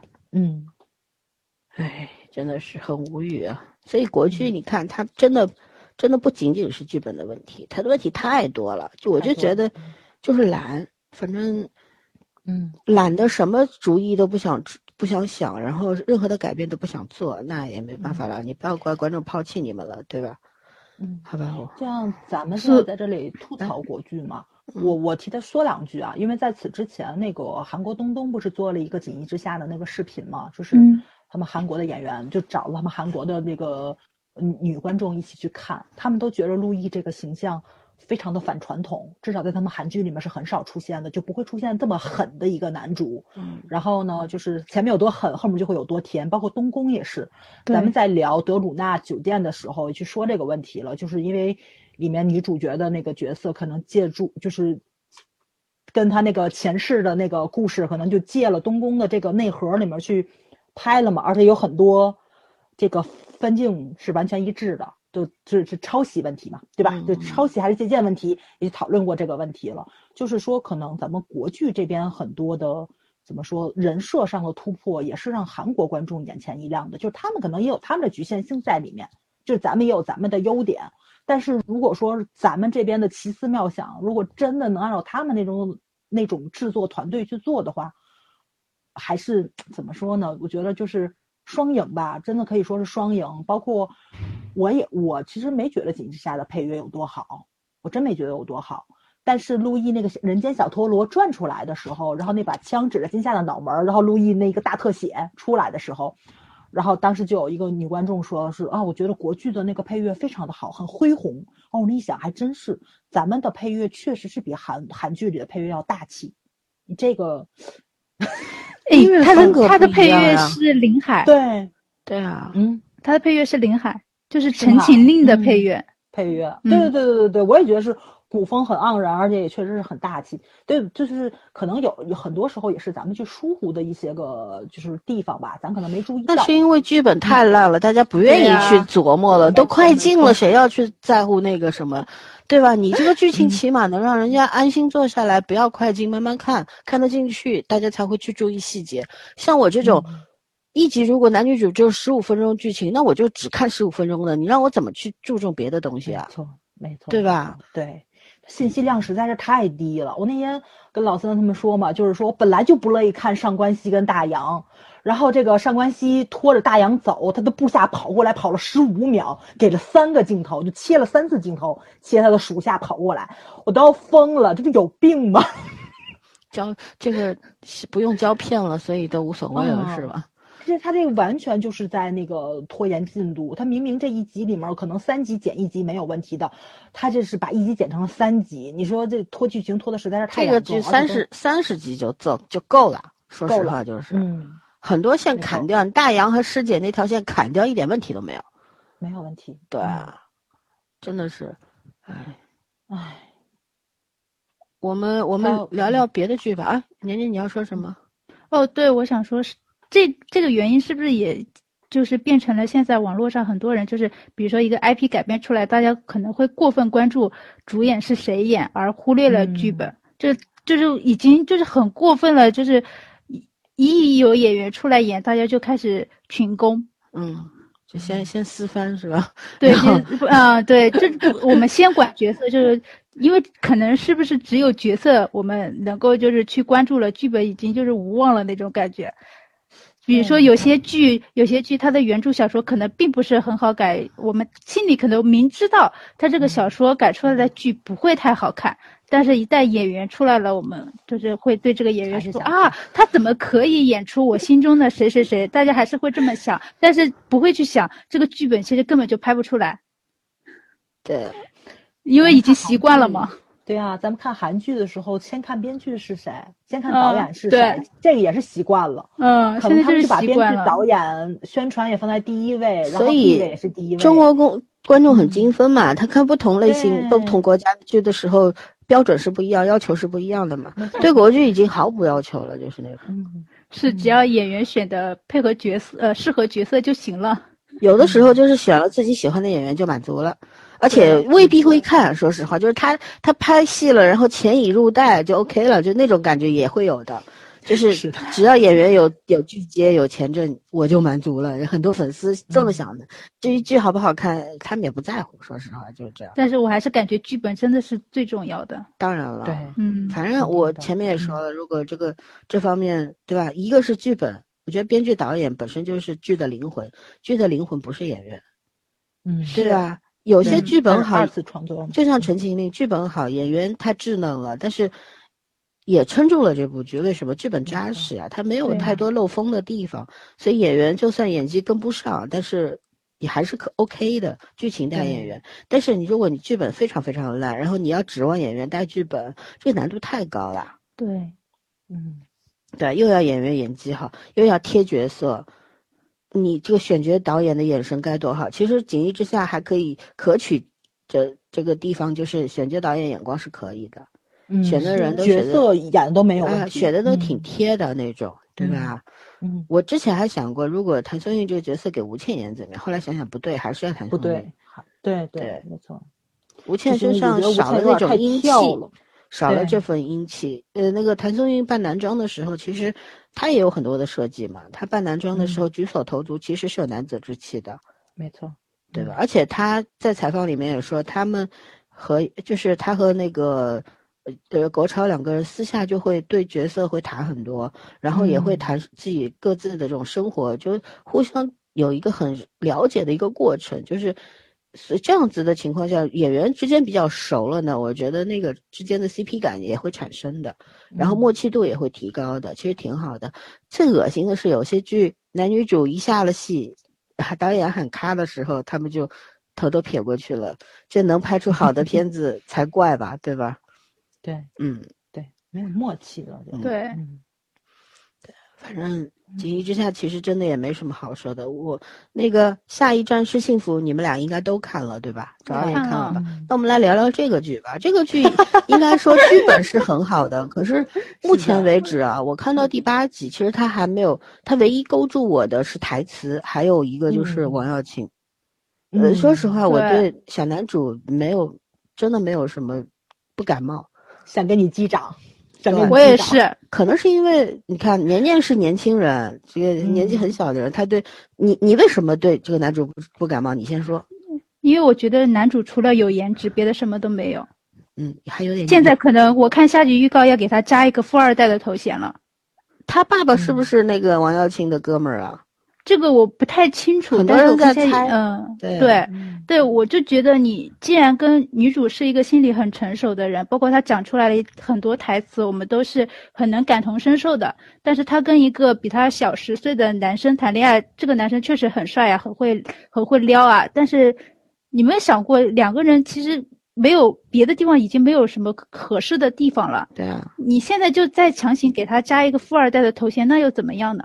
嗯，我没有看出他们可以在一起的理由，就是所以我不是很喜欢这个男主。我我跟我对宋宋威龙没有什么意见，我就是觉得男主这个人人设太平了，嗯，除了会撩，除了帅，我现在还加了一个有钱，别的什么都没有。嗯。你知道我我看这个角色的时候，我在想王安宇可以演这个角色，嗯。嗯，会演的很好，我觉得是，对对对，王安宇的小表情、眼神的变化也是很精彩的。宋威嗯龙太平了，但是我得罪粉丝一下，因为我之前没有看过宋威龙任何的作品，这是我看他的第一个。我看过，缝纫机头是那个吗？他演过家对荣止，对，嗯，我没看过，对，因为对古装这种类型的兴趣不大。然后，我是觉得，我为什么不喜欢啊？我是觉得说，其实编剧他整体在描述各个角色上面是很有想法的，可是唯独写这个小男主的这个角色是没有想法的。他把小男主这姐弟恋可不可以？其实是可以写的很有意思，但是我觉得他赋予了小男主一些很精分的东西，比方说他在恋爱方面，他好像很得心应手、很成熟的那种，看上去很成熟，就是喜嗯欢一个比自己大十岁的女人也 OK 啊，没有问题啊，因为我喜欢她就可以了。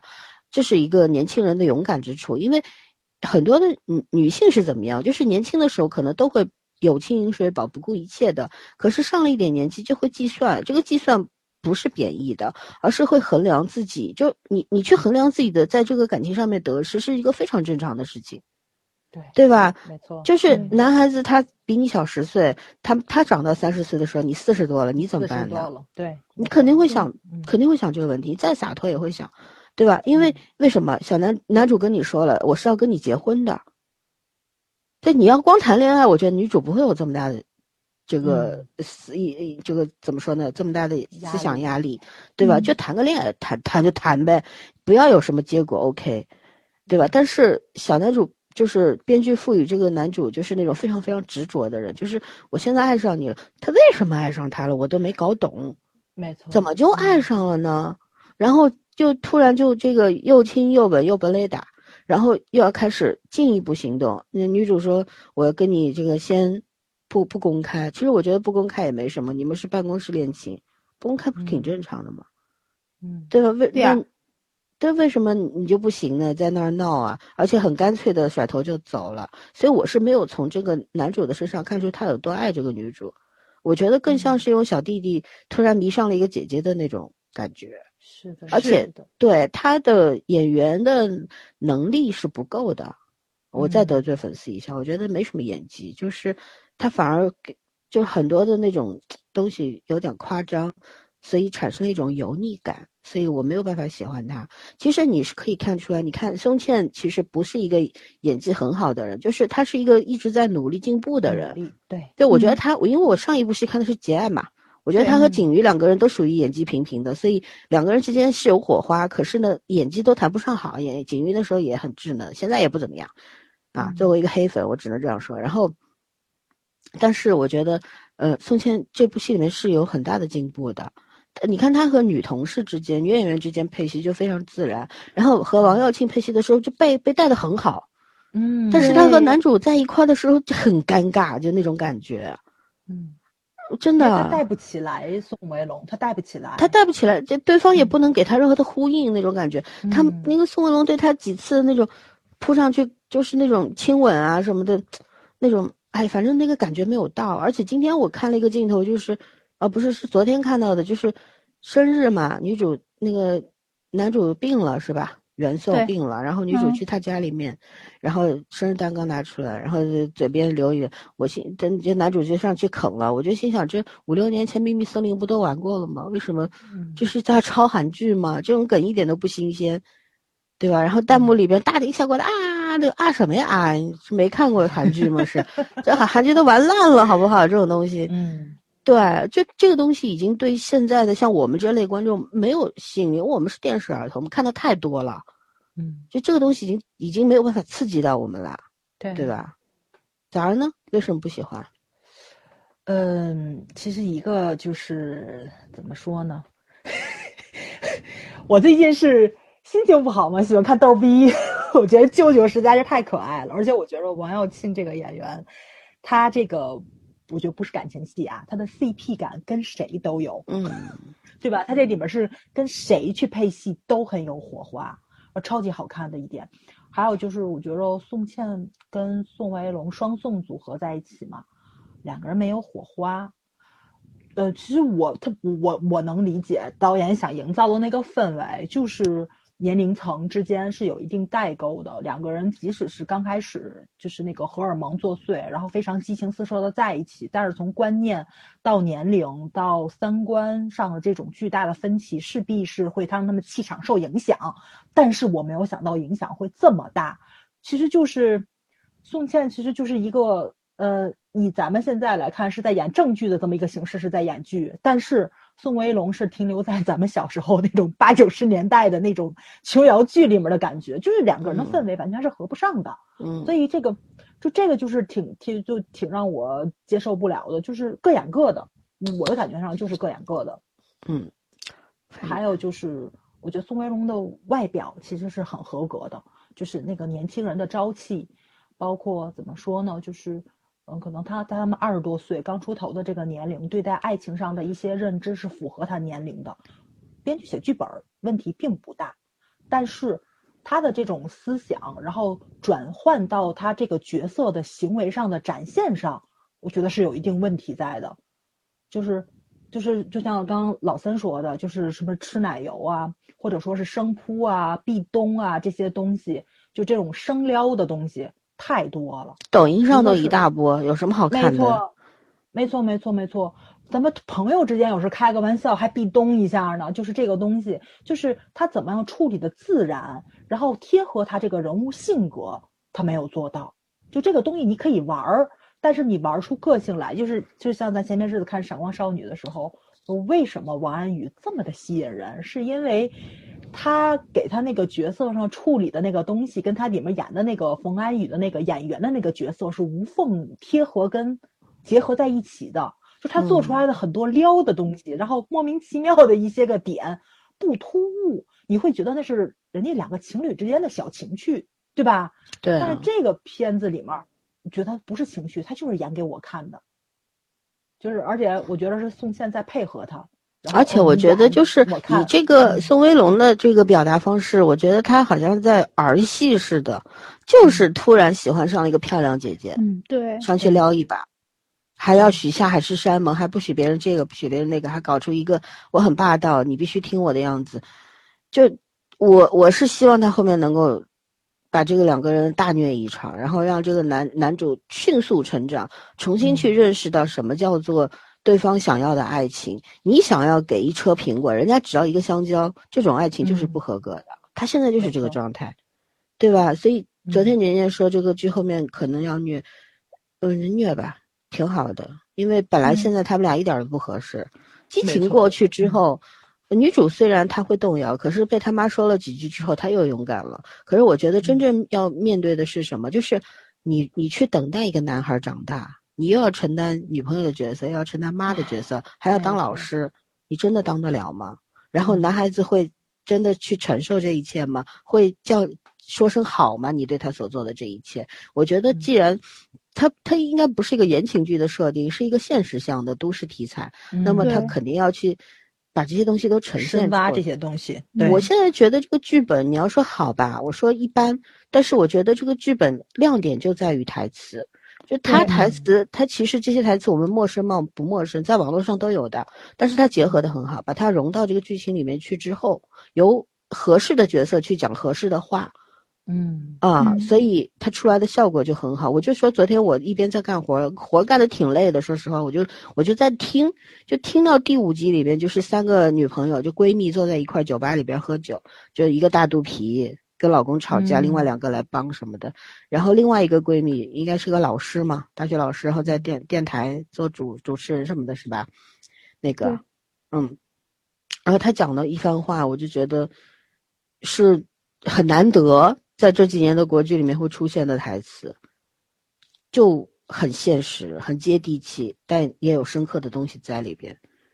呃，这这是。就是说，他这个片子，其实我觉得，他如果做真正的做女性主义电电视剧的话，会更成功一点，把这个男女主的这条爱情线弱化掉，我觉得会更好一点。其实《闪光少女》她那条副线加的加的很成功，是因为什么？是因为就是它里边一个大明星和一个老师之间的爱情，它是有那个递进的过程的。怎么嗯起承转嗯起承转合是非常合理的，逻辑也是顺的。然后到最后两个人之间是有挣扎，分过手又和好，为什么和好？怎么回来的？对对吧？都都是有很好的说服力的。但是在这个这个剧本，这个下一站是幸福，其实我有点担心后面剧本会歪掉。是的，这两个编剧的前一部剧《我的奇妙男友二》后面不就是崩掉了吗？对对对，奇妙男友对掉了，嗯，所以我其实我也很担心这个问题，因为他其实现在的套路跟《我的奇妙男友二》里边有一些是挺相近的，因为《奇妙男友二》里面也有很多台词是挺好的，嗯，当时我也夸过他的台词啊，最后剧嗯情没收住，崩掉了。就。是编剧的三观其实是没有问题的，嗯对但是他的能力上欠缺一点点。还欠大局观嗯差，野心嗯实力匹匹配不上野心呗，就是这这么个说法。但他这部剧的主角选的好呀，嗯，就我觉得舅舅那个我觉得角色我觉得配角选的，好吧。哦，对对对里面配配角我很喜欢。嗯。一个王耀庆，一个张雨健都是很厉害的，而且而且很厉害深圳的的。父母都是，特别是妈妈又美，对吧？又很嗯。知性的演员好好熟啊，想不起来是谁了。然后就是好多戏，大的也是对金嗯。牌配角，所以嗯。其实我们现在国剧真的是不缺好演员的。是，嗯。但你要给。呃年年轻演员机会的话，我觉得也可以给一些有实力的年轻演员机会吧，对吧？？对对对，我就不是为了言情线在看这部剧，对啊，我已经放弃掉他的言情线了。你知道我看这个剧，我看到男女主谈恋爱，我想划掉，你知道吗？像《锦衣之下》，我只看男女主谈恋爱。对对，我想看别人，就他们那办公室里面那一对，我觉得对我好看的啊，我特别喜欢那个常欢。对对对我也是很喜欢对长，欢。还有就嗯是，我觉得这个编剧要的东西太杂了啊！我多说两句，就是，嗯、有一场戏挺吸引我的，我觉得很好，就是有一个怀孕的员工，然后一个月嗯只来几天，对吧？然后，对嗯、当时那个繁星就跟他说了一下，繁星不是说我要开除你或者扣你钱，他他他说的那番话，我觉得就是关于现在职场上女性的那个弱势的问题。我觉得这个这这一段台词给了很好的答案，就是我们是一家什么样的公司，一个一个人一个坑，你不做就别的人要做，就要为你牺牲掉时间，别人不是你的保姆。然后呢，你的那个病假条都是有问题的，但是我不会大庭广众揭穿你，我也给你一个机会。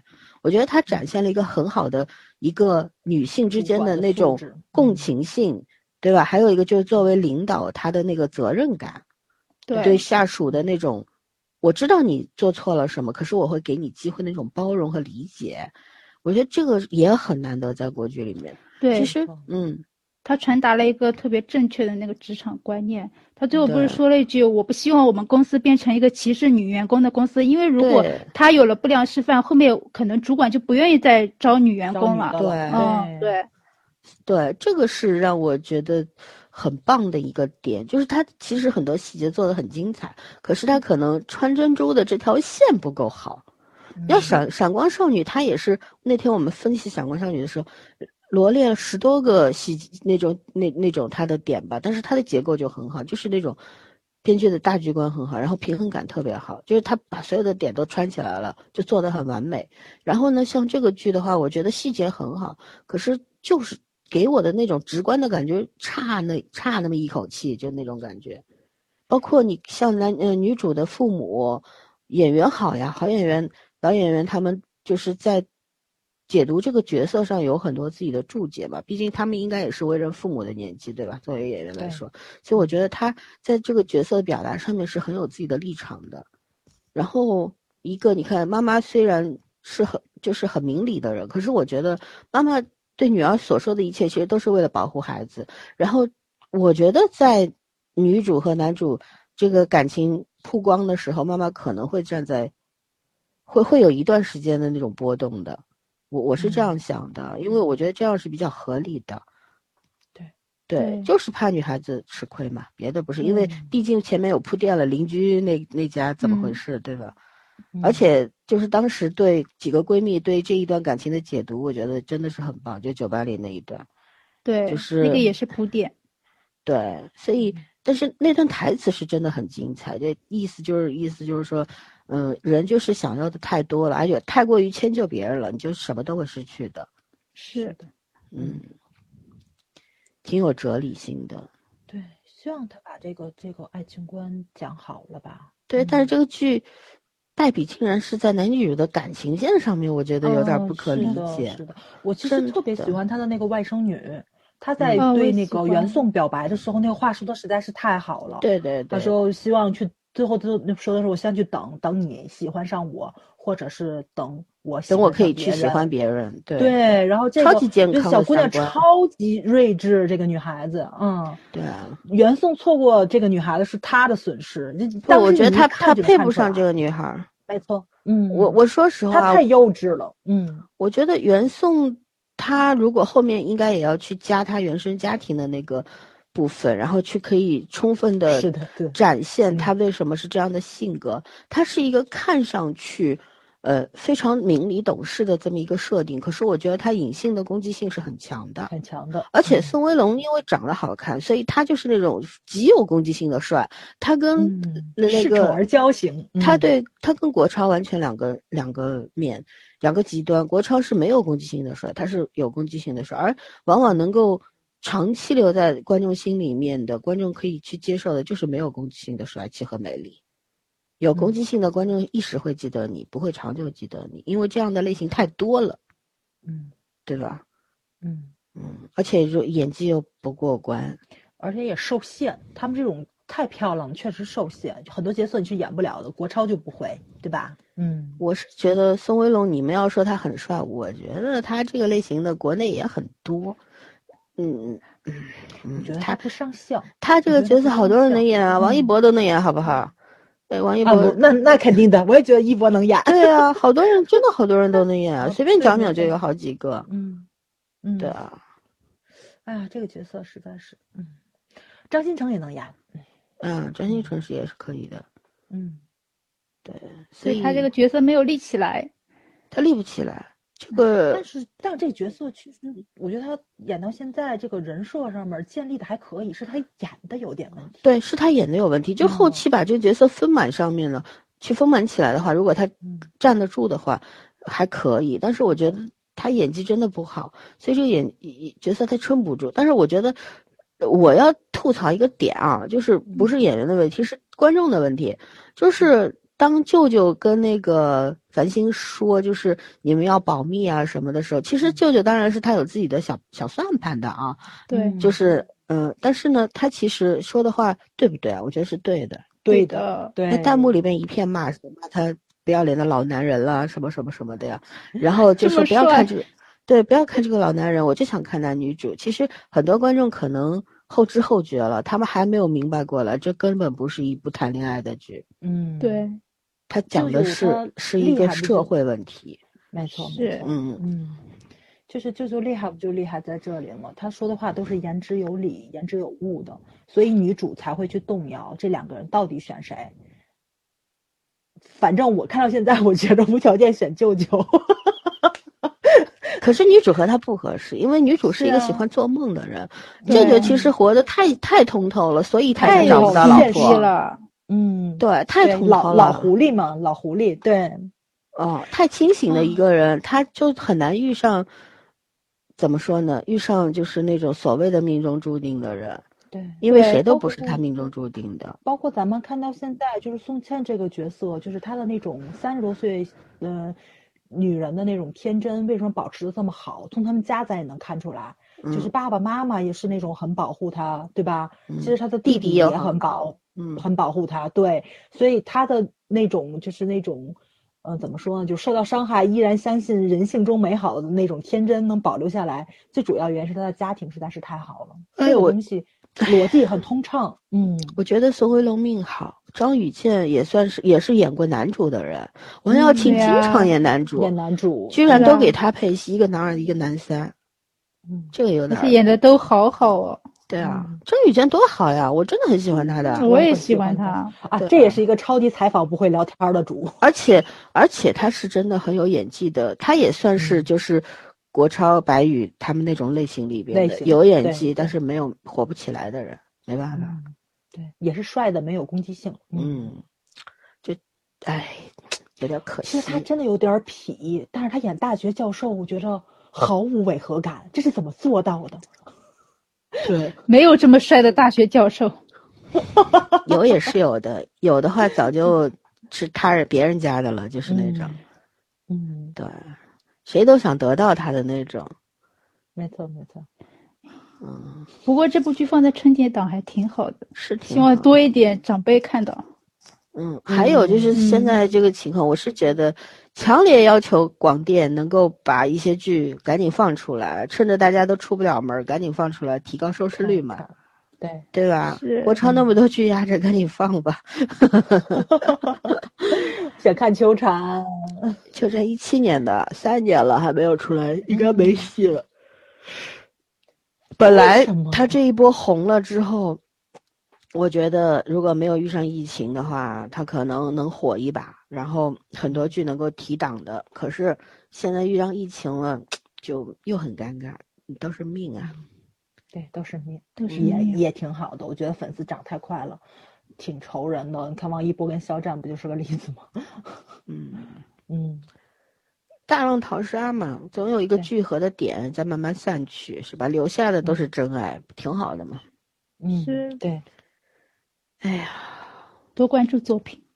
对我嗯对人没有什么兴趣，我对人最大的这个关注可能就是看看图照片吧，就是看看。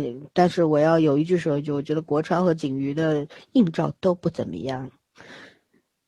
就制服很帅啊，我说的是硬照啊，就是那种嗯，对海报啊什么的拍的不好看，宣传照什么的，但是就是随便一随手一拍都是好拍看的很。帅，对对对对，对对，没错，就是抓拍非常漂亮。嗯，嗯静瑜不就是这样吸引到我的吗？啊、好吧，我们聊的差不多了吧？嗯，对，反正国剧说来说去，毛病大家都知道。其实嗯我们、我们节目、我们电台对于国剧的分析，我觉得都已经分析到根儿上了，可是就没有人来听一听。我觉得就算有些编导这个他们听到了，他们也明白，可是他们也无力去改变。这这个其实不能细想，就是到底原因问题出在哪？我觉得很多人可能已经意识到了，就是改变不了才是最可怕的。嗯，嗯咱们要不要在最后几分钟推一下咱们觉着还不错的以前老的国剧？不是做过专辑吗？有什么好推的？不是不是不是，我是说打发时间的那种，很轻松的这种。不用了，不用不用不用。我们之前做过三期国剧的那个推荐，对啊，做过好多期。对啊，自己去那个吧，不要我没有任何准备，张口就说也没有意义，对吧？行，哎呀，因为我是我我这实在是太受不了了，因为嗯，就大家不是说有什么《沧海遗珠》什么的剧嘛，然后去看了看啊，就是就是你就是还行，也还行，但是你还真是觉得他为什么没火起来，也是真的是嗯有有原因有有原因的，对对对。陈希元为什么没火？我估计我可能要是看那个什么，就是那个其他的那些个比较长那个剧，我也能够明白他为什么没火。确实是有编剧有很大的问题，就是其他演员再牛，置景再牛，服装再牛，配乐再牛，但是你你剧本上有问题，有一个非常大的漏洞让人无法接受的话，你剧还真没法火。所以还是剧本起来吧，剧本起来就好了。嗯，对，然后老师告诉我，一部剧它只有一个闪光点，让我去坚持看五六十的电视剧，我真的有点坚持不下去。是呢，是呢，嗯，唉，好吧，那我们就这一期其实就真的是一个话题，从《锦衣之下》说到了其他的国剧，然后又讲到了下一站是幸福。就呃，怎么说呢？国剧希望二零二零年这一场大灾难过去之后，国剧也能够有一个起色吧。美好的愿望就是，我觉得在这个疫情的这么多天里边，我觉得有很多东西正在悄悄的剥离中，就是以前我们视而不见的，但是事实上存在的一些脏的、恶的、丑的东西正在剥离。我希望就是我们能够因为这个事情，我们失去了很多，也能够得到一些什么，改变一些什么，然后包括国剧能够重新来过，因为我们是有底子的。嗯然后，如果可以的话，然后观众对这个国剧的要求要提高，不要因为男主好看帅就乱打五分四五星四星，没有意义。我呢，我我现在我宣布我是国超的粉了，可是我觉得《锦衣之下》这个剧我也只只能给两分，我觉得这才是一个，这对啊，你没办法，你我喜欢的是演员，我我不会爱屋嗯及乌喜欢这个剧的，嗯，对吧？我如果我喜欢这个演员，我可以去 B 站看各种剪辑啊，多精彩，不比剧精彩吗？对呀、对呀、我干嘛非要看这个剧呢？是不是这个道理啊？所以 B 站真的是一个天堂，我觉着。是的，嗯好吧。然后我替我们早儿说一句，早儿其实我觉得他对《锦衣之下》这小说也没有那么满意，只是两相比较之下，他还是觉得小说是值得看一下。一部那样的小说，他都他都改不出来，我觉得你就按原著去改就可以了。哦，对，你说这个呢，那个那叫什么来着，《绝代双骄》。嗯是吧嗯，所以说那不也是撕的很厉害吗？就是原著粉说的是这是第一部按照原著尊重拍的原著剧，嗯，对对对但是很难看。很难看。我看了一集，嗯我看不下去了了。，我去看了。我我很赞同国超和张呃这这张新成来演一下《绝代双骄》，一个花无缺，一个小鱼儿，很合不要拍了吧。对他他还是全实景拍的，我觉得还不少花钱，真的是他全职景拍的还还挺漂亮的。其实胡一天扮相也蛮美。的，可对可，是小鱼儿反而没有给我留下印象，这很不是。，我觉得是那个谁，那个那个那那个江峰是很帅的，但是花无缺出来不行，我觉得没有 江峰演的好。